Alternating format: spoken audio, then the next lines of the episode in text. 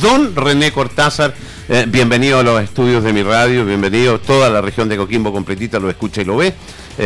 70 años, es que no te puedo creer que usted, ahora lo trato de usted, recién lo trataba de tú, ahora lo trato de usted, tenga 70 años. Nació el 52, 29. ¿Cómo 70 años y representar mucho menos? No, no crea, no crea, si los años pasan, no los años pasan, los años pasan. Muy contento, muy gracias por la invitación. Contento de estar además en este precioso día aquí en La Serena y la posibilidad de poder conversar hasta hora de la mañana. Eh, 70 años muy bien llevados, no, como decía Neruda, confieso que he vivido. confieso que he vivido. Eh, eh, eh, René Javier Cortázar Sanz es un economista, investigador académico, político chileno, miembro aún del Partido Democrático. Afirmativo. No es de lo que se salió en un minuto como otros. Cuotas al día cuotas al día, pero eh, le va a costar eh, em, un castigo el, salir a vociferar eh, y hablar y promover el rechazo en la Constitución? Espero que no, yo creo que los partidos tienen que respetar la libertad de conciencia. Yo tomo en cuenta lo que decidió mi partido, que la democracia cristiana apoyó, la aprobó, pero yo en conciencia, en conciencia, creo que este es un proyecto que no puede ser aceptado. En conciencia creo que no es bueno para Chile en conciencia tengo que actuar en consecuencia y en consecuencia tiene que, tengo que optar por el rechazo. Ahora espero que se respeten esa libertad de conciencia de toda la gente. Ah, ya te voy a preguntar si ha cambiado mucho la democracia cristiana, porque nos vamos a dedicar un poco. Cuando tú dices no puedo permitir que en conciencia, eh, eh, em, cuando uno analiza em, desde tu punto de vista, tú fuiste ministro de gobiernos de la concertación, eh, ministro de Trabajo y Previsión Social, ministro de Agricultura también. No, no, no, fui de Trabajo y Previsión Social del presidente Elwin y, después fui de Transporte del primer gobierno de presidenta Bachelet. Exactamente, ahí está. Eh, cuéntame un poquito, ¿qué es lo primero que le criticas? Así, lo primero que uno le puede criticar a, este proyecto o a esta presentación de nueva constitución. Yo diría para mí lo primero, lo primero básico eh, que divide a Chile. Yo creo que los países que les va bien, y esto es una experiencia universal, los países que les va bien son los países que son capaces de recoger de la diversidad de lo que tienen, sus pueblos originarios, las distintas corrientes migratorias, como hemos tenido Chile en dos siglos. Recoger esa diversidad. Segundo, muy importante, respetar esa diversidad. Que las culturas, que los distintos pueblos expresen su cultura, expresen su idioma, expresen su diversidad, pero integrar esa riqueza diversa en un proyecto común de nación, común de nación, común, compartido. Esos son los países que le va bien. Eh, y los países que tienen éxito son los que toman esas energías y las proyectan en un proyecto nacional común que los une, todos con la roja, todos con el mismo sentimiento. ¿Qué es lo que nos ofrece la Convención Constituyente? Nos ofrece exactamente lo contrario. En vez de unirnos, dividirnos en varias naciones. ¿Por qué? Explíquelo. Yo, porque lo que hace del fondo es propone lo que se llama plurinacionalidad, que significa que a pesar que todos siempre hemos entendido que somos una sola nación, ellos decidieron de que ahora vamos a ser diversas naciones, que va a haber 11 naciones diferentes según los pueblos originarios, cada una con su territorio, con autonomía política, administrativa, financiera, hasta judicial, y eso lo que hace es fragmentar un proyecto nacional. No, Chile deja de ser el Chile que conocemos. Y yo creo que este proyecto es un proyecto que en el planeta hoy día lo exhiben dos países, Bolivia y Ecuador. Todos los demás países que han tenido éxito, que no son estos precisamente, mm. son los países que han hecho lo contrario, que han dicho en vez de dividir la nación en varias naciones, integremos las diversas culturas, las diversas tradiciones, los diversos pueblos originarios, los diversos grupos de inmigrantes, integrémoslo en un proyecto común. Entonces yo creo que este es un camino que nos lleva al fracaso, a la división y al fracaso. Y que además en el mundo no está probado que funcione, al contrario, son precisamente los países que uno no tiene hoy día gran admiración, como han resuelto sus problemas nacionales. Más bien son otros los países que uno admira y esos otros países optaron por un camino diferente. Entonces Chile yo me pregunto, ¿de dónde surge esto? Porque si uno mira las encuestas a nivel nacional, la gente no quiere esto. Claramente, este es un punto que no es aceptado en Chile. Pero lo más sorprendente fue en las últimas semanas que se hizo una encuesta al pueblo mapuche. Sí. Hace pocas semanas atrás, fue eso, ¿no? el Centro de Estudios Públicos hizo una encuesta al pueblo mapuche. ¿Qué dijo el pueblo mapuche? Solo el 10% quiere un país plurinacional. O sea, el 90% del pueblo ¿Y mapuche por qué se provocó esto? no quiere. Yo, ¿Sabes por qué? Ideología. Cuando los dirigentes se alejan de la gente. Cuando los dirigentes ceden a su ideología por sobre lo que la gente desea y necesita. Porque la gente no ha pedido esto. Cuando nosotros convocamos una convención hace ya un par de años, yo también voté a prueba en el sentido de que hubiera una convención, lo que votamos fue para tener un país más unido, porque estábamos muy divididos, muy confrontados, con mucha violencia, y dijimos, convoquemos una convención para tener un país más unido. ¿Y qué nos ofrecen los dirigentes elegidos? Nos ofrecen, en vez de unidad de la nación, dividirnos en varias naciones. O sea, ¿qué demuestra esto? Una vez más, demuestra que existen dirigentes en muchas instituciones de la República y en el resto del mundo ocurre hoy día un malestar con esta misma situación, que se alejan de las aspiraciones de la gente que representan para servir sus propias ideologías. Eh, eh, estamos junto a René Cortázar conversando de este proceso constituyente. Eh, estamos claros que podemos hacer y debemos hacer de Chile un país más justo, que hay que arreglar las pensiones. Sí, ¿cómo se hace eso? porque mm, porque pareciera muchas veces que se puede hacer desde el punto de vista de cambiar leyes o necesariamente tenemos que construir una nueva constitución para ser un país más justo. Yo creo que lo de la nueva constitución hoy día es una aspiración muy transversal en la sociedad chilena. De hecho, en el plebiscito de entrada hubo un, más de un 80% mm. que dijo sí, queremos una nueva carta fundamental. Cuando en una sociedad la constitución tiene esa voluntad popular, social, de ser modificada, yo creo que lo razonable, lo lógico, lo entendible es hacer una nueva constitución. Pero el problema es cuál. No es cualquier nueva constitución, es una constitución primero que nos pueda representar a todos. Por algo la estamos haciendo. Piensemos en lo siguiente. Imaginémonos que esta constitución se llegara a ganar el apruebo. Imaginémonos que ganara la apruebo. Yo no creo que va a ganar, pero imaginemos que ganara la apruebo. ¿Por cuánto va a ganar? ¿51%? Sí. Ya, 51%. Eh, puede ganar por... 55%. Concedido. 55%. Si gana por 55%, vamos a decir que una constitución que nos representa todo es una constitución que tiene el apoyo del 55%. No. no, cuando uno elige un presidente, va hasta el 51%. Cuando uno elige un diputado, va hasta el 51%. Cuando uno elige un alcalde, va hasta el 51%. Cuando uno tiene una constitución, que es la que garantiza el derecho de las minorías, no solo de las mayorías, y que fija las reglas del juego, en todas partes del mundo se entiende, en una democracia, que una constitución tiene que tener el 80, el 90% de la población de apoyo, que fue los que pidieron que existiera una nueva constitución. Pero con el 51%, gane o pierda la prueba, esta constitución no sirve porque no cumple el requisito primero, más elemental, de representar al conjunto, tanto a la mayoría como, a la, minoría. Y esto esta sería una constitución solo de la mayoría. Eso no se llama constitución, eso se llama una ley, o eso se mm. llama un gobierno, o eso se llama un alcalde, pero no una constitución. Ni gamilla. En temas de derechos básicos, porque usted hablaba de, de, verdad de los derechos básicos de la población, hace poquito en un seminario del Club Monetario de la, de la Universidad Finisterre dijo que no hay ningún país en el planeta que haya garantizado derechos básicos de verdad verdad sin haber pasado por el umbral del desarrollo, entendiendo que Chile está en caminos de. Eh, porque muchas veces la gente ha dicho, no, yo voy a votar a prueba porque voy a tener derecho a esto, a esto, a esto, a esto. ¿Estamos preparados eh, desde el punto de vista del desarrollo para enfrentar esos cambios? Esa pregunta que hace Nidia yo creo que es una pregunta medular en esta conversación. En el siguiente sentido, yo creo que no es solamente un rostro bonito para usted. No, no, no, no, sí, lo tengo claro, lo tengo clarísimo. Bastó la primera pregunta ya para saberlo. ¿Ves? Eh, no, yo, eh, eh, no, yo creo que es una pregunta central. ¿Por qué? Porque cuando uno pone los derechos sociales en una constitución, como lo pusieron muchos países desarrollados hace décadas ya, como una orientación, lo que se dice es lo siguiente, se dice, mire, nosotros queremos que con el desarrollo del país, vayamos protegiendo crecientemente los derechos de las personas. Queremos, por ejemplo, como meta, que una familia que tiene un hijo enfermo vaya a tener la atención que necesita ese niño independiente de cuánta plata tenga en el bolsillo. Eso se llama ir protegiendo el derecho a la salud.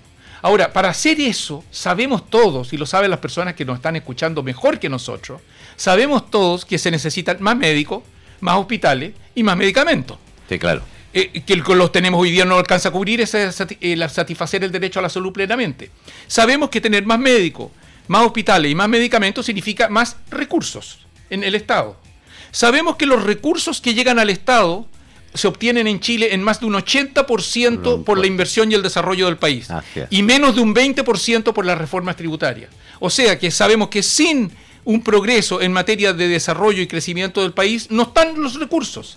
Y por eso cuando los países desarrollados pusieron la meta de los derechos sociales, el primer mes no lo podían satisfacer, pero hicieron el esfuerzo de progresar, de desarrollarse, de reunir los recursos, y hoy ya pueden muchos de ellos decir, sí, una familia con un hijo enfermo va a tener la atención que necesita independientemente de cuánta plata tiene en el bolsillo. Lo pueden decir, no lo podían decir cuando partieron, hoy día ya lo pueden decir. Yo quiero que en mi país, en nuestro Chile, también podamos decirlo. Y eso supone obtener esos recursos e ir satisfaciendo esas necesidades. El problema es que para obtener esos recursos necesitamos, por lo tanto, más inversión, más crecimiento para tener los recursos. Y lo que hace esta constitución, este proyecto de constitución, es que con una mano escribe los derechos sociales, pero con la otra los hace imposibles. Porque las normas que tiene el mismo proyecto de constitución hace que la inversión, en vez de atraerse a Chile, los recursos, en vez de venir a Chile, se ahuyentan. Y entonces lo que va, hace la constitución no es crear derechos sociales de verdad, como los de los países desarrollados. Lo que hace es crear derechos sociales de papel. De papel como los de Bolivia. Porque no hay como financiarlo. De papel como, como Ecuador, porque no hay como financiarlo. Y porque no solo como no hay como financiarlo hoy día, sino que porque la misma constitución hace que el desarrollo del país se estanca y no vamos a tener los recursos para hacerlo. Eh, estamos junto a René Cortázar conversando sobre esta nueva constitución, proyecto de nueva constitución. Eh, ¿Qué pasa con el sistema político? Porque eh, pasamos también, eh, se habla de, de, esta ilusión, ¿no es cierto?, de la salud, de la educación, y por debajo tenemos una cosa media especial que es un sistema político que nos podría llevar a estas dictaduras medias populares, puede ser. ¿Está planteado así? ¿Es la visión que tienes tú de eso? Con, con un sistema político cambiado absolutamente, que no se ha hecho en ningún lugar del mundo, con una cosa media... ¿Probemos a ver cómo resulta? Mira, Roberto, yo creo que este es el tercer aspecto central. El primero, como decíamos, el de la plurinacionalidad, que es central para Chile, para la nación. El segundo, el que mencionaba Nidia sobre el tema de los derechos sociales, que es el elemento probablemente más importante para las personas en, esta, en, este, en este plebiscito. Y el tercer punto central me parece el que tú mencionas, Roberto, que es el del sistema político. Porque ese fue otro motivo por lo cual eh, surgió la convención constituyente. ¿Por qué? Porque estábamos todos los chilenos, y estamos todos los chilenos, sintiéndonos poco representados por las instituciones, poco representados por los partidos políticos, poco representados por el Parlamento, poco representados por las instituciones, muchas instituciones de la democracia. Y como consecuencia de eso, se convocó a la convención. Ahora, sabemos que para una para que una constitución te represente bien, hay al menos tres requisitos. El primero, una persona, un voto. Cuando una democracia no tiene una persona un voto, tenemos problemas de representación. De inmediato, de inmediato. Segundo, que haya contrapesos de poderes. Que el que gana la Cámara no es el mismo que gana el Senado, el Poder Judicial no controla todo, porque si no la democracia se la puede llevar para la casa. Y tercero, que la democracia sea capaz de controlar la violencia. ¿Cómo le va el proyecto? ¿Cómo le va el proyecto en los tres ítems clave para que digamos una democracia representativa? En primer punto, que es el de, el de una persona un voto, ocurre que la convención sabemos que ya no lo se cumplió al convocarse. O sea, los pueblos originarios tuvieron, de acuerdo a la elección de la convención, 280 mil votos, la lista de los pueblos originarios. Y eso le daba derecho a siete representantes. En vez de siete, el sistema que se eligió para nombrar a los representantes les dio 17. Y los 17 tienen posiciones de izquierda radical los 17 de los 17. Por lo tanto, hay una sobre representación. Quienes votaron por esa lista, el voto valía el doble que el del resto de los chilenos. Eso no puede ser. Y la convención lo que dice es que si no hay una reforma en el sistema electoral, es exactamente el sistema que se va a usar para elegir la Cámara de Diputados. Primero, una persona un voto, no se cumple. Segundo, equilibrios de poderes. Se le da mucho poder a la Cámara de Diputados y debilita al gobierno. Se le quita la iniciativa exclusiva, se le quita la fuerza del veto. Se debilita al Senado, se lo transforma en la Cámara de Regiones. Se debilita al Poder Judicial, se le quita autonomía e independencia política. Por lo tanto, el equilibrio de poder tampoco existe. Y aquí surge lo que dice Roberto. Si la mayoría controla la Cámara, mm. si no tiene contrapeso en el Senado, si la mayoría de la Cámara elige al Contralor o elige a los miembros del Consejo de la Justicia, ¿hay riesgo no para la democracia de que una mayoría se haga del poder? sin los contrapesos y ese riesgo existe. No es, seamos claros, no es que va a ocurrir necesariamente, hablemos con la verdad, pero hay un riesgo, sí, aumenta el riesgo. Esa es la verdad. ¿El riesgo que hoy día no existe? Que hoy día no existe porque están estos contrapesos. Y el tercer tema tiene que ver con la violencia. Hay que ser muy claro. Si este proyecto de constitución se aprueba en septiembre de este año, vamos a prender el televisor para ver las noticias, vamos a prender la, radio para escuchar las noticias, y lo que vamos a saber es que las Fuerzas Armadas se retiraron de la macrozona sur en el mes de septiembre, apenas se promulgue el nuevo proyecto constitucional. Yo les pregunto, ¿quién en Chile quiere hoy? ¿Quién en Chile quiere hoy que las Fuerzas Armadas se retiren de la macrozona sur y que celebren los violentistas. ¿Quién en Chile quiere hoy eso? Una minoría. Eso es lo que ocurriría si se promulga la constitución. Eh, que alguien dice, no, porque fíjese que eso se va a tratar de corregir, porque si gana la prueba ya se comprometieron a reponer el estado de emergencia. Seamos claros. O usar el estado de catástrofe. No, no, no, si eso sabemos que no existe. Bueno, pero eh, eso es lo que estaban diciendo ahora, vamos a usar el estado de catástrofe. Eso no existe, eso no existe. Lo único que existiría es una reforma constitucional. ¿Cuánto se demora la reforma constitucional? ¿Un año? Mm. Y durante ese año que vamos a estar todos entregados en manos de los violentistas, no solo en la macrozona sur, ya van en O'Higgins. ¿Es eso lo que queremos desde el punto de vista del país? Yo creo que estamos enfrentando, Roberto y Nia, una, una elección muy decisiva. Esta es una elección de verdad decisiva. De verdad decisiva. Y por eso cuando a mí me dicen, tú estás apoyando el rechazo, por supuesto.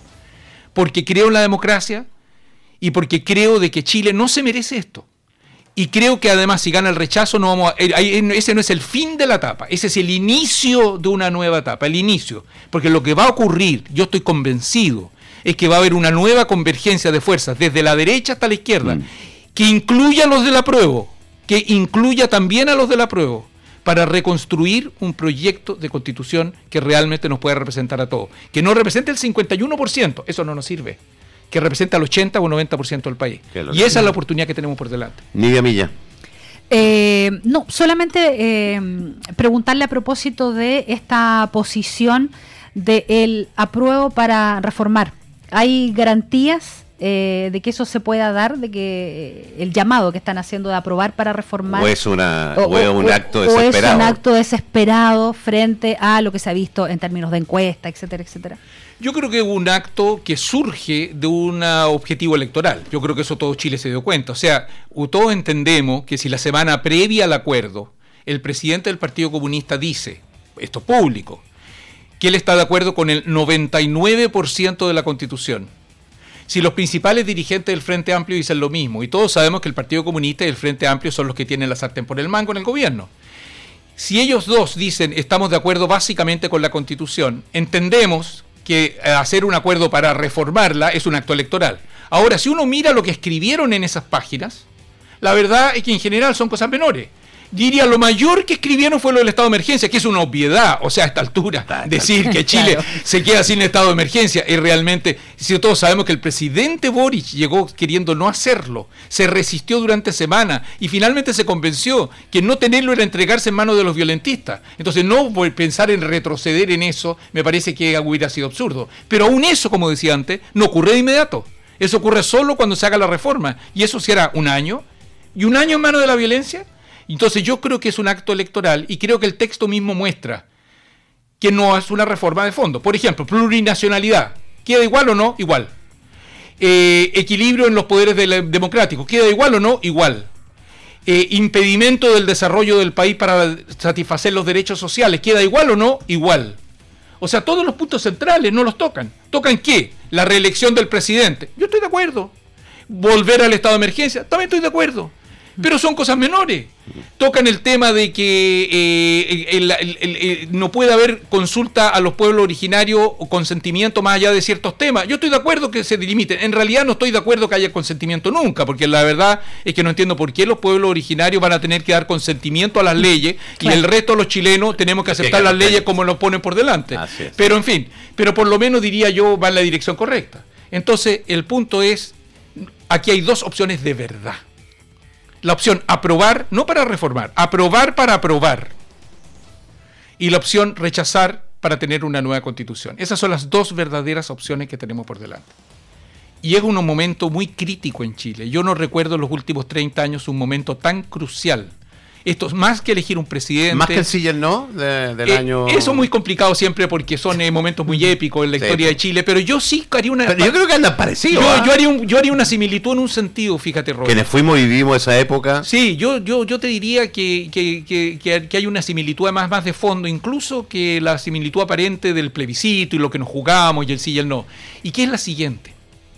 Cuando vino el sí y el no, buena parte de los chilenos enfrentados frente al plebiscito, también dramático, y que se ganó 55-45, no es que se ganó 80-20, sino que 55-45 era un resultado incierto.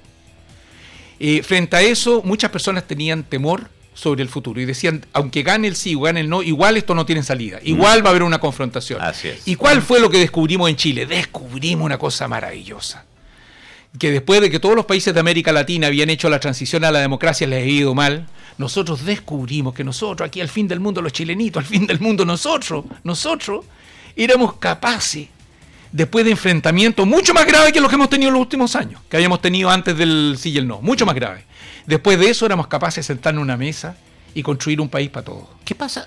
Entonces, y yo creo que lo que va a ocurrir, Roberto, discúlpame, Sí. termino de inmediato, lo que va a ocurrir ahora es lo mismo.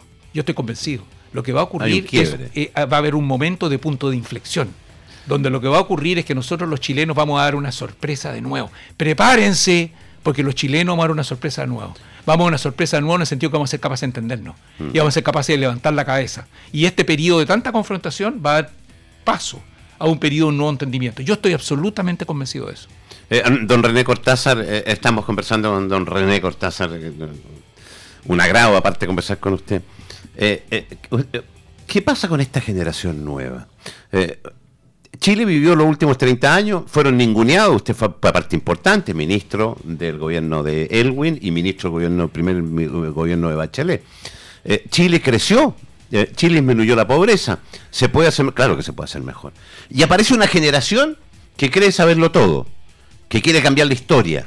Eh, eh, y cuando le pasan la guitarra, se le rompen las cuerdas, no la sabe tocar, eh, desafina y pide perdón y pide disculpas, eh, y, y no es tan así. ¿Qué pasó entre medio? ¿Por qué no fue valorizado lo que Chile hizo durante los 30 años, que era muy bien visto afuera? ¿Por qué no se construyó un camino en base a eso? ¿Por qué apareció esta generación eh, que, cree y piensa que, que todo hay que cambiarlo, que todo hay que arreglarlo, que todo lo, lo anterior hecho por ustedes está mal hecho? Eh, ¿Cuál es tu- su visión de eso? Yo creo primero, y es bueno partir siempre por uno más que por los otros, yo creo que las personas que participamos ahí tenemos una responsabilidad también. ¿Cuál es la responsabilidad? Que cuando tú sigues un proceso de desarrollo, 25, 30 años, es muy importante ir innovando, renovando, cambiando. Las personas no pueden seguir apoyando lo mismo durante un periodo muy limitado de tiempo. Y eso supone una capacidad de adaptación, de renovación, de innovación que no estuvo presente con suficiente fuerza. Segundo, supone también que las personas que participaban en esas ideas hubieran discutido más esas ideas públicamente, defendido más sus propias ideas o planteado los puntos de vista que estaban detrás de ellas. No hubo ese debate rico en Chile eh, donde se discutía de infondo, que incorporar al conjunto de la sociedad. Eh, se produce siempre una frustración además porque cualquiera sean los avances que tú tengas, porque tú puedes decir, mira, desde el punto de vista de la pobreza, cuando partió la transición el año 90, la mitad de la población estaba bajo la línea de pobreza. Eso es. Y 25 años después menos del 10%. Bueno, eso es un cambio radical. Absolutamente. Es un cambio completamente inédito. O sea, no hay país en América Latina. Y dificulto que haya muchos países en el mundo que puedan mostrar ese resultado. Y sin embargo, lo que pasa es que tú no puedes quedarte en eso. Tú tienes que ser capaz de inmediatamente de avanzar el próximo paso. La próxima, y tiene que hacerse no solo en las ideas, sino que también en las generaciones que participan. Tiene que haber un tiraje real de, que la sociedad se involucre. Y yo creo que lo que ocurrió es que no fuimos capaces todos de hacer ese, ese paso adelante. Eh, y cada uno tendrá que asumir su parte. Pero además, entonces viene una nueva generación, con toda razón, que mira el vaso medio vacío, no el vaso medio lleno, y que plantea desafíos nuevos. A mí eso no me inquieta porque eso es parte de la vida. A mí lo que me inquieta sí es cuando uno cree que puede partir de cero. Me inquieta sí cuando uno dice todo lo anterior está mal, yo voy, yo sí que la sé hacer. Me inquieta también cuando llega una convención constituyente y dice que van a refundar la república. ¿Qué es eso? Si nadie los llamó para eso, los llamamos para que nos dieran más unidad, mejor democracia, más progreso y, más protección a la gente. que nos dividía. Claro, más progreso y división a la gente. Eso es lo que le pedíamos. Pero se sentaron personas que dijeron, no, nosotros vamos a reconstruir al país. Y el ejemplo más puro para mí es todo de la plurinacionalidad. Si la mayoría de los chilenos no lo queremos, si como muestran las últimas encuestas, los pueblos originarios tampoco lo quieren, ¿por qué está escrito ahí? Y yo mi conclusión es que una vez más, como pasa tantas veces en la democracia, los dirigentes se alejaron de la gente. Los dirigentes que estaban ahí no supieron representar a la gente. Uno mira hoy día esa misma encuesta de los pueblos originarios, su opinión sobre los representantes de ellos en la convención y son muy críticos. Lo mismo que nos había pasado antes con la Cámara de Diputados y el Senado, que nosotros mismos lo elegimos, nosotros y después los criticamos. Y después los criticamos. Y no los valoramos y no los validamos tampoco. Y no lo, ¿Por qué? Porque sentimos que no nos representa. Lo mismo le pasó a la convención. Los elegimos, pero después por su gestión no los validamos. Y las personas sienten que en el fondo no los representa adecuadamente este proyecto. Y por eso yo creo, Roberto, y, que, que, va a triunfar el no. Eh, ¿Va a triunfar el no? Ya, eh, el, no ya, el no ya triunfó. Ya, el, rechazo. El rechazo. El rechazo. Oh, eh, cuando, uno tiene, cuando, uno tiene, cierta edad, tú te limitas las cosas. Me, todavía estoy sorprendido con los 70 años. Todavía no puedo creer que tenga 70 años René Cortázar. para, para ir cerrando, la democracia cristiana también me da la impresión que va a sufrir un cambio eh, a razón de este plebiscito eh, donde eh, se partió en dos definitivamente. un ala que es mucho más de izquierda, Yana Proboste, Buenchumilla y demás, es, y un ala que tiene el centro, que es la esencia de la democracia cristiana. yo los veo y, veo a ustedes, que son los más antiguos de la democracia cristiana, centrados en lo que ha sido la historia de la democracia cristiana. Pero veo ya Yana Proboste y veo a otros, eh, incluso el mismo presidente regional de acá, de la democracia cristiana, eh, eh, mucho más corridos hacia, la izquierda. ¿Qué va a pasar con la democracia cristiana una vez que el 5 de septiembre? Yo espero que exista un reencuentro y que se acepte de que aquí hubo dos visiones muy distintas. y yo espero que eso signifique un entendimiento. Obviamente lo importante, lo que más me desvela, la verdad, no es la democracia cristiana, que del cual llevo 50 años, de esos 70 llevo 50 años participando ahí. Eh, y la verdad es que durante esos 50 años, buena parte del tiempo he estado de acuerdo. No en desacuerdo. Esta para mí no es la regla, ha sido la excepción. El hecho de estar en desacuerdo con estas últimas decisiones que se han tomado. Eh, pero creo que puede haber un reencuentro y si el país se puede reencontrar, ¿por qué no se van a poder reencontrar al interior de los partidos? Lo importante es que tengamos una buena causa por delante como chileno. Mm. Y la tenemos, porque además la oportunidad es muy grande. Yo puedo hacer un pequeño comentario económico nomás, eh, que creo que es bien importante tomar en consideración. El mundo está moviéndose hoy día hacia las energías renovables, contra el efecto calentamiento global, contra el cambio climático. Y ocurre que este país nuestro, chiquitito, al fin del mundo, somos privilegiados para esa solución. Mm va a haber una demanda creciente por cobre, por los autos eléctricos y todo lo que eso significa. ¿Quién produce cobre en Chile? Chile.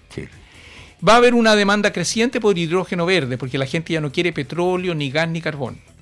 ¿Quién es el productor de hidrógeno verde potencialmente más competitivo del planeta? Chile.